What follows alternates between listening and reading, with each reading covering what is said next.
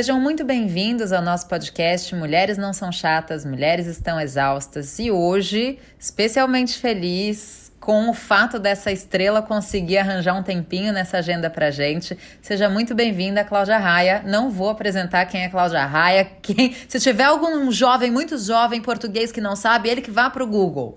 Bem-vinda! Ruth, é um prazer enorme. Olha, é, eu, eu fico tão feliz quando cada vez que eu vou para Lisboa, cada vez estive aí há pouquíssimo tempo fazendo um espetáculo, uma temporada de dois meses e meio, fazendo um espetáculo Concerto para Dois com o Jarbas Homem de Melo, meu marido. E foi tão lindo. E os jovens ainda acompanham com tanta intensidade o nosso trabalho, as nossas novelas.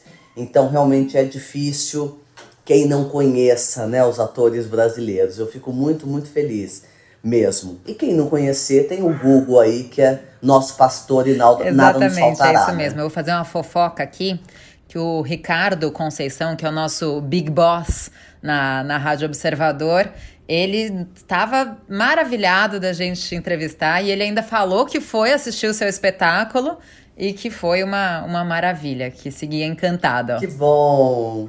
Obrigada. Cláudia, eu, eu quero contar uma história antes da gente começar a nossa conversa, que eu falo da, das voltas que o mundo dá.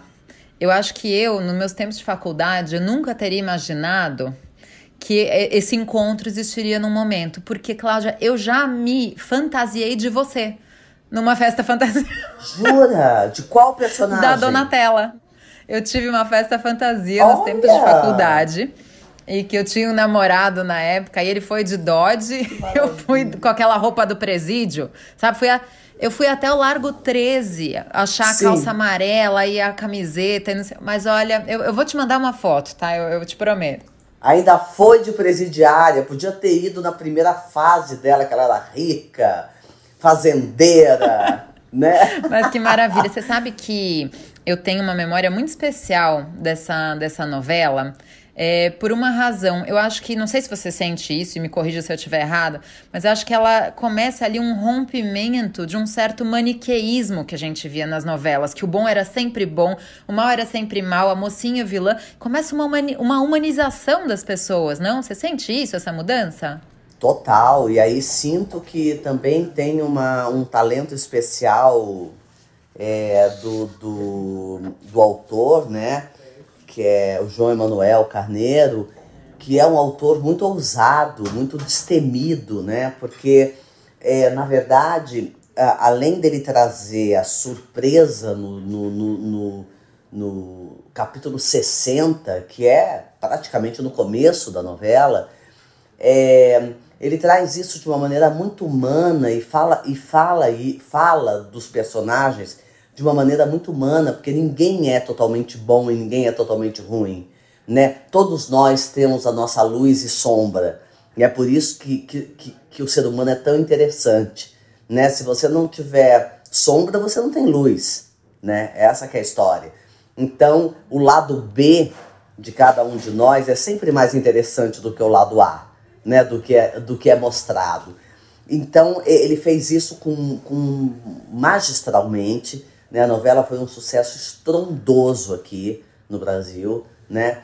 É, e para nós atrizes, né, eu e Patrícia Pilar, foi um presente porque foi nos dado uh, a, a, possibilidade uh, de mostrar uma coisa sendo outra, mas tinha que parecer que era aquela coisa, mas também na hora que mostrava-se a verdade, tinha que ter coerência naquele caminho, né, de que o porquê que a, essa vilã, que não era vilã, por que, que ela tinha mostrado essa face, né? Então todo esse, é, esse caminho é muito interessante para nós intérpretes de Eu acho que todo, todo ouvinte que não assistiu a favorita agora já está muito curioso. Então fica o convite. Não sei como é que a Globo gente Play. acha a novela, se acha no YouTube, onde é, é. que é. Acha? Globoplay, gente. Fica a dica, então. Hum. Mas você sabe o que, que eu ia te perguntar? Você sente que houve, uh, de uns anos para cá, uma mudança nas personagens femininas, especificamente? Será que antes elas tinham uma coisa mais estereotipada e com até né, com esse movimento, desde o girl power, né, indo pelo feminismo em si, esse, essa força que as coisas estão ganhando, você sente que precisam ser criadas personagens mais fortes e mais livres para gerar a identidade com as gerações atuais? Não, isso nunca Ou isso sempre foi assim? Né? Isso sempre foi dentro de um formato é, bem machista, né? É, bem dentro dos padrões. É, e agora os autores estão tendo que se virar, né?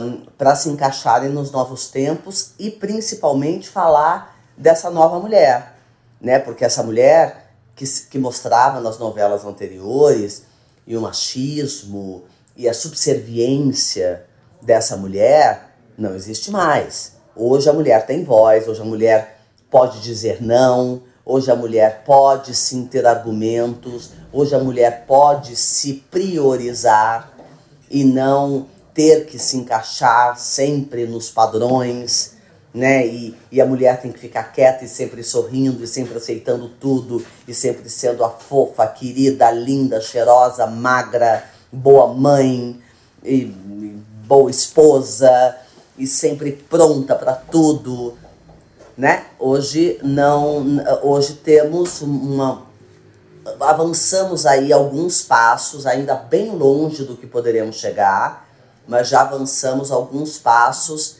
uh, em busca uh, de uma de uma prioridade mesmo, onde a gente se faz existir uma voz que se faz escutar. Cláudia, você tocou num ponto que eu acho tão interessante. Eu já vou fazer um link aqui com uma coisa que você postou no seu TikTok, porque eu sou sua seguidora no TikTok. Aliás, né, ouvintes que não têm TikTok ainda, eu, eu não, não sou embaixadora do TikTok, mas é, é, é um ambiente tão divertido, tão curioso, que traz tantas coisas que a gente não vê em outros lugares, né?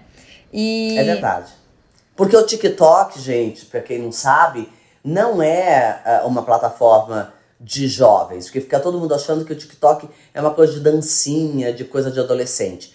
Começou assim, mas hoje não é mais assim. Tem conteúdos interessantíssimos, assim, de arquitetura, de saúde, de bem-estar, de culinária, de gastronomia, de decoração, de tudo, né? Então eu acho que é uma plataforma bem interessante e eu acho que não, não se torna nada jovem mais. Eu acho que é para todo tipo de idade e dependendo daquilo que você quiser. Eu também não sou na, não sou contratada pelo TikTok, tá, gente? É só para vocês saberem. É para mentes jovens, né? Independentemente da idade. É, mas você sabe que, juntando um post que eu vi seu com o que você disse agora, eu queria te fazer uma pergunta. É, você falou, né, que fica um desafio, né, pro, acho que para os autores e para os diretores, que ainda são majoritariamente homens, né? É, de como ele gera a identidade de uma personagem feminina para as mulheres de hoje em dia. E eu lembrei que no, no seu post no TikTok você é, fez aquelas provocações para os homens, né, que, por exemplo, consomem conteúdo pornô, mas julgam as atrizes pornôs. E isso me lembrou de um documentário que eu assisti que fala de um problema que eu nunca tinha pensado na vida, que é os diretores de filmes pornô são homens. E eles fazem cenas que não entendem o prazer feminino. Então, os homens assistem pornô, acham que aquilo proporciona prazer às mulheres e aquilo não proporciona prazer nenhum. A gente, quem, né? Todo mundo, eu ia falar, quem já viu pornô, ou na verdade todos que já vimos pornô, Sabe que tem umas coisas ali, uns movimentos, umas violências, umas brutalidades. Você fala, gente, isso não tem graça nenhuma.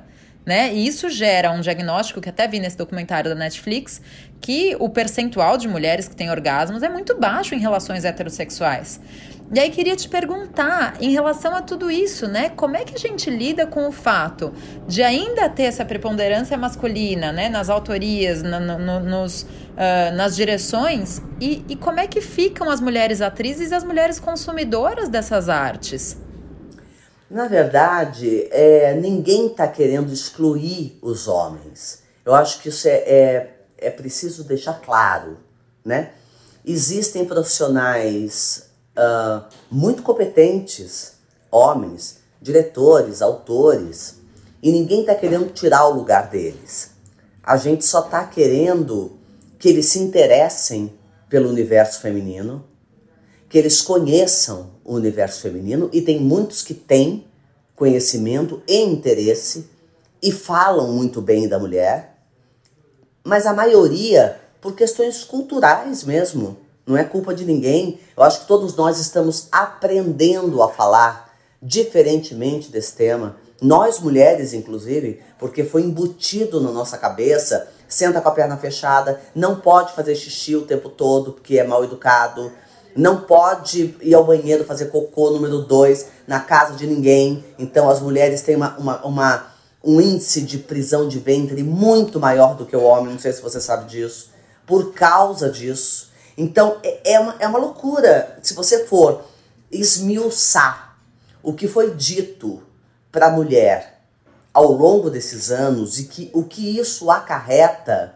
para que ela se contenha, para que ela feche a perna, para que ela não se vista dessa maneira, para que ela coloque alguma coisa para o bico do seio não ficar arrepiado, porque o bico do seio vai uh, o que uh, deixar algum homem que esteja passando por ali louco, como se fosse um bando de animais que não pudessem ver um bico de seio arrepiado. Que maluquice é essa, entendeu? Então, é, então todos esses padrões é, também foram dados aos homens e também às mulheres. Então nós também estamos reaprendendo a ver essa mulher de outro jeito. E os profissionais da mesma forma. Então, é, eu acho também que deveríamos abrir é, um pouco mais também para as diretoras e autoras mulheres também se efetivarem nos seus cargos. E de maneira produtiva e importante, da mesma forma que também os homens têm. Mas cada um com o seu talento, independente se, é homem ou se é mulher.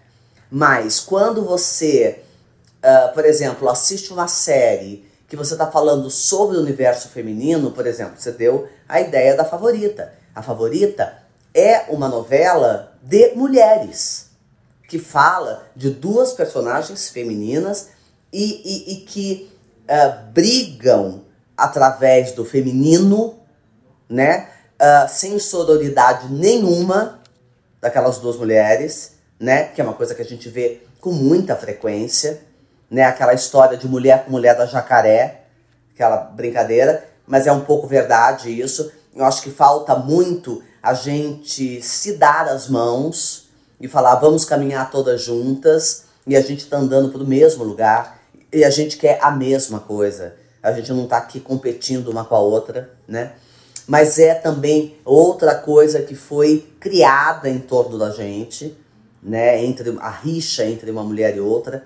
Então eu acho que tudo isso é, são paradigmas que têm que ser destruídos, é, é, desconstruídos, né? Para que a gente caminhe com mais leveza, com mais olhando para o lado. E a dramaturgia, ela entra nesse lugar também. Por exemplo, a comédia, né? Que eu vou falar agora de um lugar que eu que é o lugar mais mais forte na minha carreira, né? É, a comédia hoje ela tem muitas limitações porque uh, até hoje, né? A brincadeira era você falar das pessoas, de alguma coisa, é, é, você fazer uma sátira de alguém, você imitar fulano. É, essa é a graça do humor. Né? Hoje você já não pode Tem muita coisa isso. que a gente já não acha, né? né? Então, acho que não é questão não, de poder não poder. Tem muita coisa que a gente já não acha graça, né? Coisa que nós mesmos rimos no passado e que hoje em é. dia é. Até porque não é tem isso. mais graça mesmo, né? Alguma coisa que a gente uh, detonava as pessoas, ou a gente humilhava as pessoas, ou a gente, né, com, com, uhum. com a nossa sátira, isso realmente não pode existir mais. Tá errado, né? Então, é. Limitou? Limitou, mas a gente tem que se reinventar, a gente tem que criar formas de, do, do humor sobreviver de outras coisas e não humilhando as pessoas. E não diminuindo as pessoas. Que legal, né? E é um desafio Óbvio. criativo, né? O que é, posi o que é positivo, né? Isso é, isso é super interessante, né? Eu, eu fiquei pensando mil coisas enquanto você falava aqui. E eu fico pensando que na carreira uh, de uma atriz, é, claro, né, que a gente está falando de você que é, é, uma pessoa consagrada e, consequentemente, muito privilegiada, né, dentro desse meio. Tem muita gente que não pode é, escolher, né, certas, certos papéis ou não, como eu imagino eu que você que você possa, né? Eu na minha carreira como palestrante, muitas vezes eu recebo alguns convites para palestras que eu simplesmente digo: não aceito, porque eu não acredito nisso. Que nem uma vez que uma grande rede de concessionárias me pediu para ir falar no Dia da Mulher, mas que eles não queriam que usasse o termo feminismo nem empoderamento feminino. Aí eu falei, gente, eu não vou lá para falar de corte e costura, é. né? Então eu não quero. Claro. E eu fico me perguntando se isso acontece muito uh, com as atrizes, né? Do tipo, esse papel que é anti-sororidade, né? Por exemplo, a favorita ó, também 20 anos, né? Já se vão. Sim. Mas se, não, se o papel você menos, acha... menos, 12, menos? 12, 13 anos. Ah, é, na minha cabeça. Não, sabe o que, que é 2001 que eu fiquei pensando? 2001 é a Ramona, que eu coloquei é, aqui no nosso roteiro, é. que eu quero falar sobre ela também. Uhum. Tem razão. Mas. Uh, tem uma mudança e eu fico me perguntando se tem papéis que você fala, não, esse eu como mulher não quero, ou esse eu como, como atriz acho que isso não faz mais sentido. Isso acontece? É, mais ou menos. É, acontece mais como, como celebridade, como influencer. Por exemplo, uh, vem um produto me chamar para fazer, por exemplo, uma marca de, de skincare, por exemplo, tá? E esse skincare tá, está, tem ali todo um discurso de anti-aging, né? E, e o meu discurso é todo, meu, Cláudia, é de ageless. Não é anti-aging. Anti-aging é alguma coisa contra. Eu sou contra o contra, porque eu acho que o contra é a não aceitação. O contra é o anti-envelhecimento. É mentira. Isso não vai acontecer. Né? O que vai acontecer é uma maturidade e a gente descobrir como é que a gente pode criar alegria e festa nessa maturidade. E aceitação nessa maturidade, aonde a gente pode ver beleza nessa maturidade e tem, porque toda idade tem a sua beleza. Então, isso eu posso discutir com a marca. E é o que eu tenho feito, porque eu acho inclusive retrógrado, eu acho antigo falar dessa maneira, né? Não é, não é adequado mais, né? E é algo que eu sou uma das únicas pessoas no Brasil que defendo isso com unhas e dentes, né? Para a geração de 50 a mais, mulheres de 50 a mais. Eu sou um pouco a representante dessas mulheres, né? A mulher que vai no Instagram e fala sobre isso, fala sobre a menopausa, fala sobre tudo isso. É super necessário, né, Cláudia? Eu, super eu necessário. tive a sorte de conhecer num evento a Cris Guerra, né, a autora de Belo Horizonte, que abraça super essa causa. E eu tenho uma super amiga chamada Patrícia Catarina também, que tá lá em Portugal, uma super militante, né, do direito da gente envelhecer, né? Porque o homem amadurece, a mulher parece que apodrece, né? A gente tem que lutar é muito contra a isso. Mulher, a, não só a mulher apodrece, como ela some ela chega aos 40 e poucos anos, ela desaparece. Invisível ela vira. E ela vai ressurgir aos 80 com uma velhinha fofa, a vovó fofa. Sendo que ela passou esse ato de 40 anos, eu não estou falando de 5 anos, eu estou falando de 40 anos, é, tentando dizer: eu estou aqui, eu existo, eu quero mudar de profissão, eu quero deixar de ser dentista e virar boleira, eu quero me casar de novo, eu quero ter um filho de novo, eu quero. Não, nada pode. Não, essa roupa não é para você, esse cabelo não é para você. Ai, que vergonha você sair com um bofe mais novo que você, com essa idade. O TikTok não é para você? Pelo amor de Deus, o TikTok não é para você, nada é para você, né? Na verdade, você parou de ovular, você entrou em falência ovariana, que eu detesto essa palavra falência ovariana, você deixa de existir.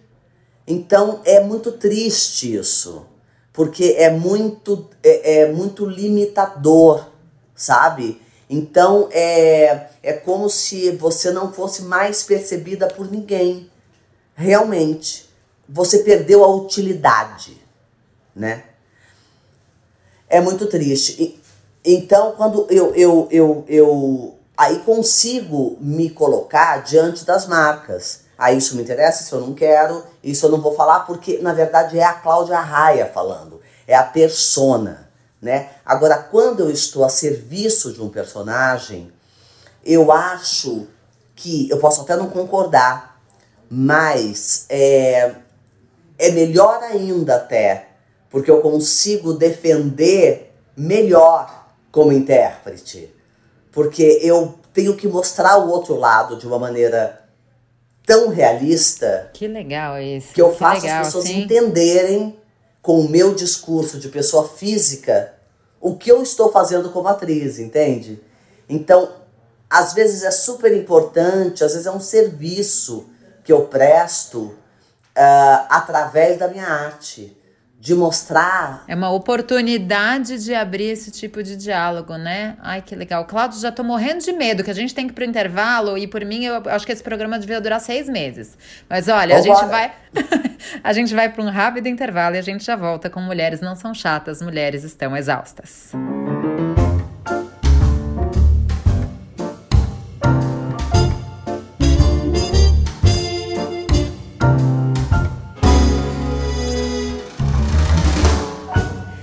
Estamos de volta com Mulheres Não São Chatas, Mulheres Estão Exaustas, hoje com a atriz Cláudia Raia. E a gente estava falando aqui sobre um monte de coisas, sobre envelhecimento, né? Que, nossa senhora, que tema longo que a gente teria para tratar.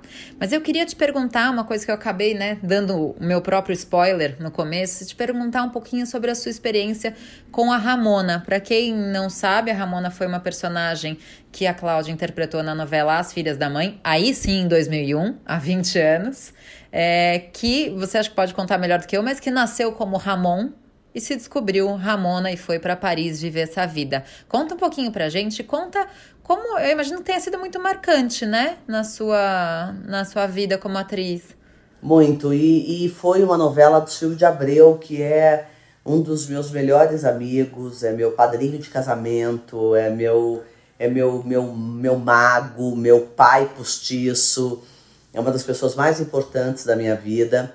E depois de ter feito muitos papéis que ele escreveu para mim, grandes papéis, como a Tancinha, por exemplo, e mais um monte de novela, Rainha da Sucata, é, e, e, e, Torre de Babel e tantos outros grandes papéis que ele escreveu para mim. Um dia a gente se encontrou no avião ele estava indo para Nova York, eu também. A gente se encontrou por acaso, embora sejamos muito amigos. Ele disse: Eu estou escrevendo um papel para você que é uma transexual. Eu quase desmaiei. Falei: Como assim? Aí ele disse: É, ela era Ramon e virou Ramona. Fez a cirurgia, se descobriu mulher. Eu acho que vai ser uma coisa que vai fazer muita diferença na sua carreira. Eu não consegui pregar o olho no voo pensando como é que eu ia resolver isso.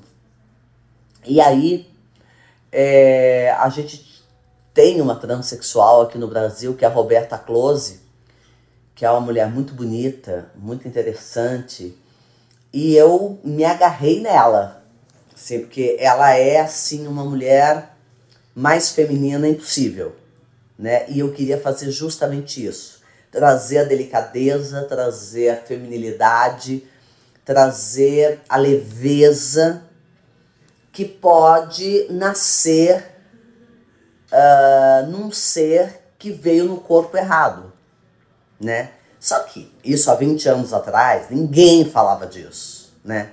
Era uma coisa assim super abstrata. Eu pegava no ar, assim, alguma coisa que intuitivamente eu e Silvio sentíamos, né? E assim foi feito. Eu fazia a filha da Fernanda Montenegro, tava com um puto elenco maravilhoso. É... E foi uma novela muito desafiadora, porque foi uma novela que todos assustaram muito. O Brasil não entendeu essa novela. Foi uma novela que acabou antes da hora. A TV Globo se assustou muito com essa novela. É, eu fiz par com Alexandre Borges, meu par fixo, praticamente. Já fiz sete trabalhos de par romântico com Alexandre. Então é meu grande parceiro. É, mas foi uma novela, foi um personagem que fez história, né? Acabou virando é, é, capítulo de livro, sabe? De, de um autor bem interessante que escreveu sobre dramaturgia.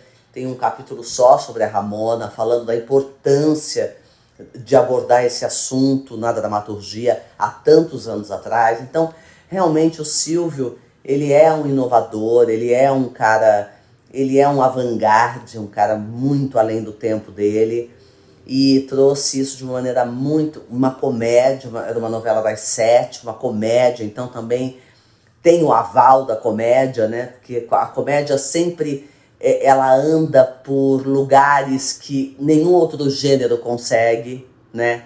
A comédia vem com leveza, ela vem permissiva, né? Justamente por ser comédia. Então foi um trabalho que eu tenho muito carinho, sabe? Que eu tenho muito carinho e respeito. Hoje nós temos transexuais atores, né? Atrizes transexuais excelentes. Hoje já não precisaria de uma mulher fazendo mas na época foi bem importante. Isso é muito interessante, né, Cláudia? Acho que é a segunda vez que eu penso nisso durante essa conversa, que é a questão da representatividade, né? Que é uma palavra que se fala muito, mas que eu acho que às vezes a gente fala pouco sobre o que, que ela realmente significa. E eu, né, já que a gente está falando de atuações, eu tenho um episódio que, que me marcou muito. Porque eu acho que quando a gente fala em representatividade, às vezes a gente só pensa na pessoa que se vê representada né? Então, assim, a, a, né, a Maju Coutinho, por exemplo, para quem não sabe, né, uma apresentadora do jornal, que é uma mulher negra e que gerou em muitas meninas negras a possibilidade de sonhar com aquilo. Mas eu acho que a, a representatividade vai além disso, porque eu vivi um episódio com a minha ex-enteada, né, enteada do coração para sempre, mas a Francisca, ela era bem pequena e ela assistia hum, uma série com a Zendaya, que chama Casey, Agente Secreta, que é divertidíssima, eu gostava de ver com ela. E ela tinha um irmão, né? Era uma família toda negra de agentes secretos. E uma vez a gente foi a um restaurante em Lisboa, e Lisboa, né, é, é, a, elite lisboeta ainda está muito segregada, né? Que nem qualquer elite no Brasil, mas que restaurantes, existem restaurantes brancos, né? E, e os restaurantes que vão, vai, por, por exemplo, a comunidade angolana, é, que pode ter mais dinheiro do que a elite lisboeta, mas tem essa segregação. E eu lembro que tinha uma mesa ao lado de uma família negra e eu lembro que a Francisca olhou absolutamente maravilhada para o filho daquela família. E aí eu achei interessante e tal. Ela me viu, ela falou: Ru, parece o irmão da Casey. Então, o que, que eu percebi, né? O que, que a, a, as novelas, as séries, os filmes conseguem trazer? Eles conseguem trazer a admiração por figuras que historicamente não são alvo de admiração de pessoas brancas privilegiadas. Então, assim, se não fosse a representatividade daquela família negra na série que ela assistia, ela não prestaria atenção naquele menino. Mas para ela, aquele dia no restaurante, a figura mais maravilhosa que tinha ali era ele. Agora você veja que loucura, né? Porque tá mais do que provado que a criança, né? Ela vem uma folha em branco, né? Ninguém, é, ela não vai sentir o preconceito se ela não aprender isso, né? É a mesma coisa uh, da, do, do LGBTQI+, né? É, se você uh, trata isso normalmente, porque é normal, o, o, o, não, o não normal é tratar isso de maneira estranha, porque é essa que é a história. Ah, eu não vou falar para o meu filho que ele é pequeno ainda, que dois homens se relacionam e se amam. Mas aí você está criando um problema onde não Exatamente, tem. Exatamente, é isso. Ontem eu tava com a minha sobrinha e meu melhor amigo, o Léo, é gay. Ele tava vindo me buscar, eu falei, é o Léo. Ela falou, ah, aquele que tem um marido e um cachorro? Eu falei, isso mesmo, é ele mesmo. Tão simples. É isso. Claro, mas é simples. Entende? Então, é, é porque a criança, ela tem mesmo essa simplicidade. Ela tem isso dentro dela. Ela consegue super entender isso. Sim, sim. né? A, a, a não ser que ela esteja sendo envenenada de padrões e preconceitos. Essa é a história, entendeu? É, é isso que eu acho que tem que ser desde cedo e desde sempre. Sim.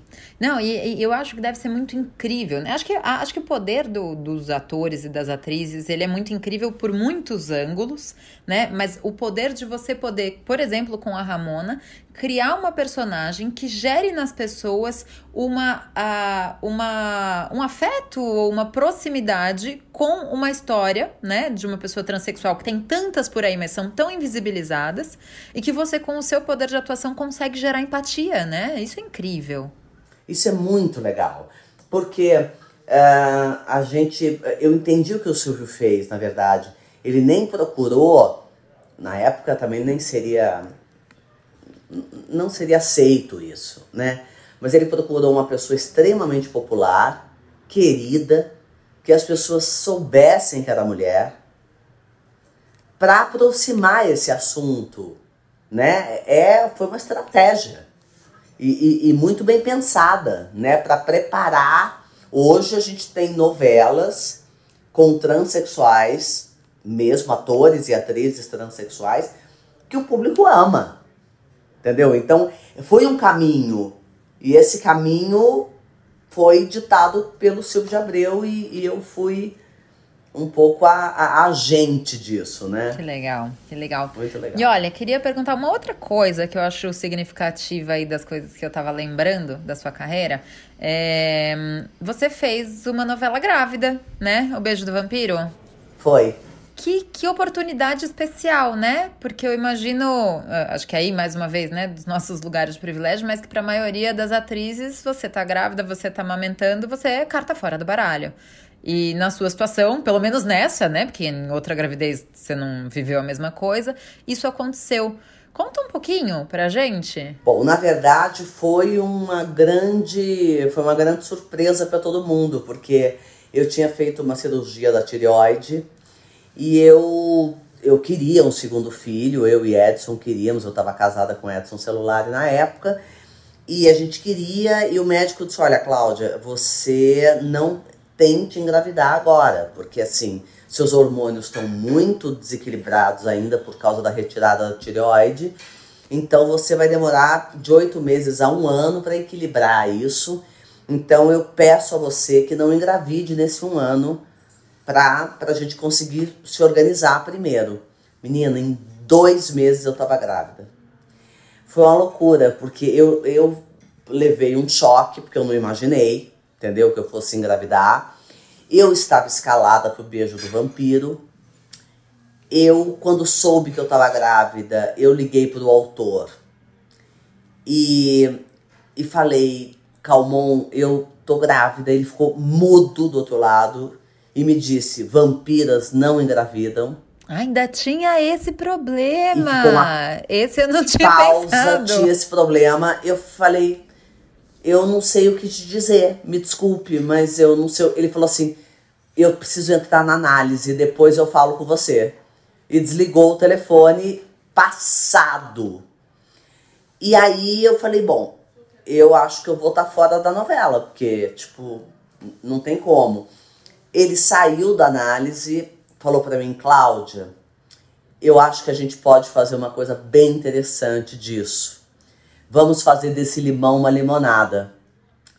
Vamos fazer a primeira vampira grávida depois de 100 anos ela engravida e vamos transformar a sua filha num personagem. Legal. Então, a minha barriga, na verdade, depois eles fizeram uma animação, minha barriga foi crescendo e a Pandora, que era a, a filhinha que ela estava esperando, tinha uma boquinha e a barriga falava com voz de neném, virou um puta sucesso, né? Foi uma coisa que ele também resolveu bancar essa história, né? E, e eu adorei porque eu trabalhei até 15 dias antes de eu ter a Sofia. Legal. Foi ótimo. E aí eu tive a Sofia, 20 dias depois eu voltei para fazer o final da novela. É, foi muito legal, foi uma experiência espetacular. Foi o primeiro personagem da Sofia, foi dentro da minha barriga. E foi, foi, muito, foi muito bacana, mas foi realmente uma. Porque ele aceitou, porque à primeira vista, eu acho que o analista falou para ele: calma, vamos, vamos resolver eu essa pensei história. Nisso, eu falei, olha aí, mais uma oportunidade da gente fazer campanha pela saúde mental, tá vendo? Como sempre ajuda, ah, psicólogo, nenhuma. psiquiatra, analista, tem que ir. É, porque à primeira vista, realmente ele, ele tinha mesmo esse esse problema na mão. Tinha, era, era uma realidade. Mas a novela era uma ficção. Entendeu?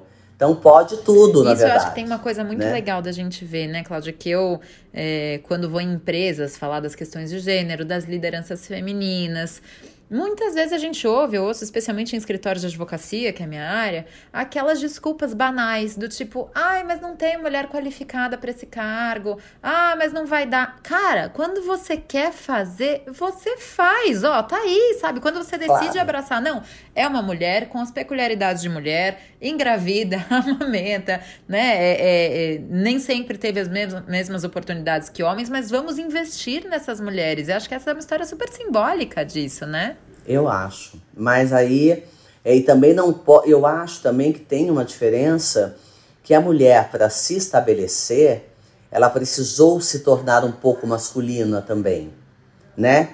Então ela trabalha 20 horas, ela trabalha muito mais do que o homem, ela, ela produz muito mais do que o homem, ela, e, e, e- não precisa disso tudo, sabe? Porque a gente. Nós somos mulheres, nós somos É isso. diferentes. num- num- acho que até no episódio anterior ao seu, né, com a Raquel Seabra, que é uma baita executiva portuguesa que eu, que eu entrevistei, a gente tava falando isso. Até a roupa, né, Cláudia? A gente, quem trabalha no ambiente corporativa, corporativo, a, a camisa social, a calça preta, o terninho, é, uma- é um disfarce de homem, porque enquanto mulher a gente não é aceita nem respeitada. Então eu sempre falo isso. Fato das mulheres estarem no mercado de trabalho não quer dizer que elas sejam aceitas enquanto mulheres no mercado de trabalho. Mas como. Não são. Não são. São representações são. masculinas. É mentira. Né? Sim. E a gente se veste de homem para ser aceita. Se veste, eu digo, não só de Sim. roupa, de comportamento, de competência, de seriedade, de. E, e, e, e muitas vezes a gente deixa de lado justamente o que é tão diferente na gente, que é a delicadeza, que é a sensibilidade, que é uma coisa absolutamente feminina e que os homens. Alguns têm, mas a maioria é, não. que é absolutamente né? complementar, né? Boas lideranças são Isso. feitas de diversidade, de visões diferentes, de formas diferentes de ser, né?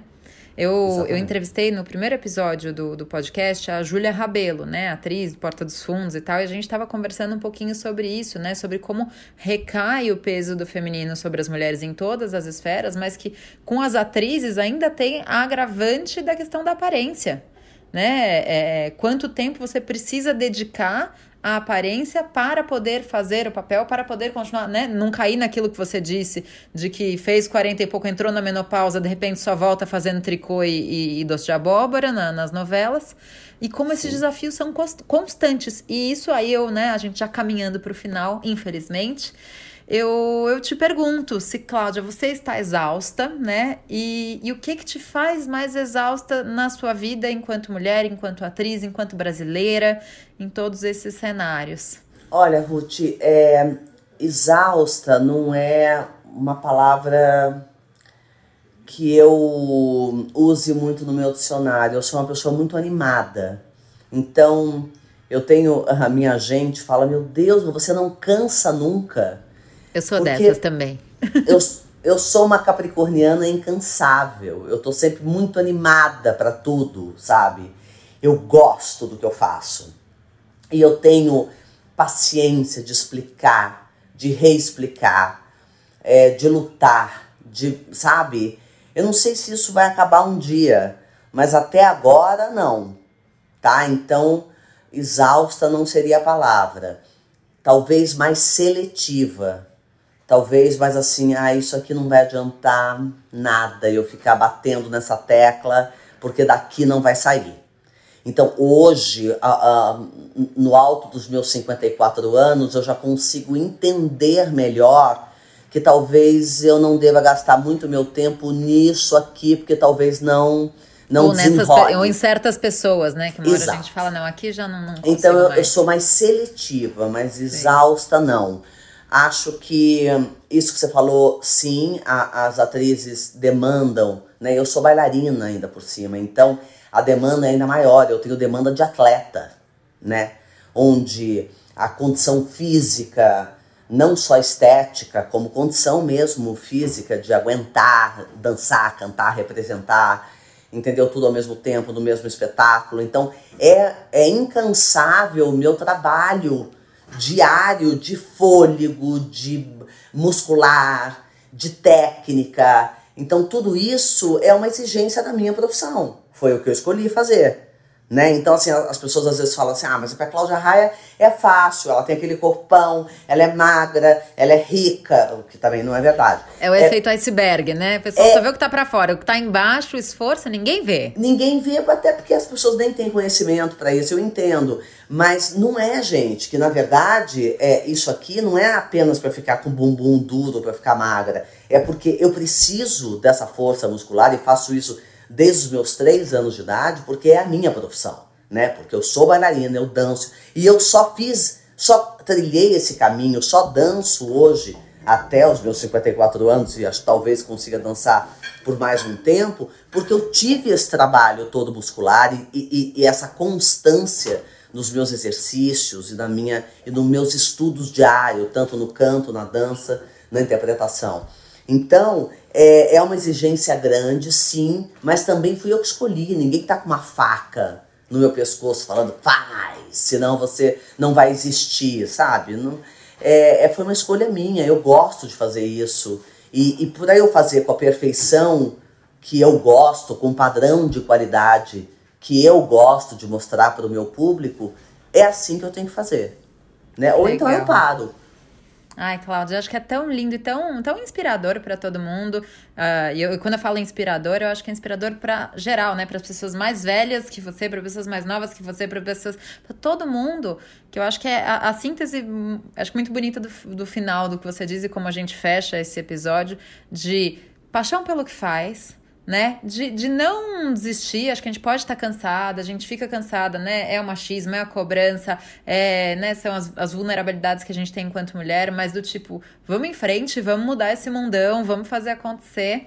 Cláudia, querida, muito obrigada. Obrigada a você. Obrigada aos querida. nossos ouvintes e até o próximo. Mulheres não são chatas, mulheres estão exaustas.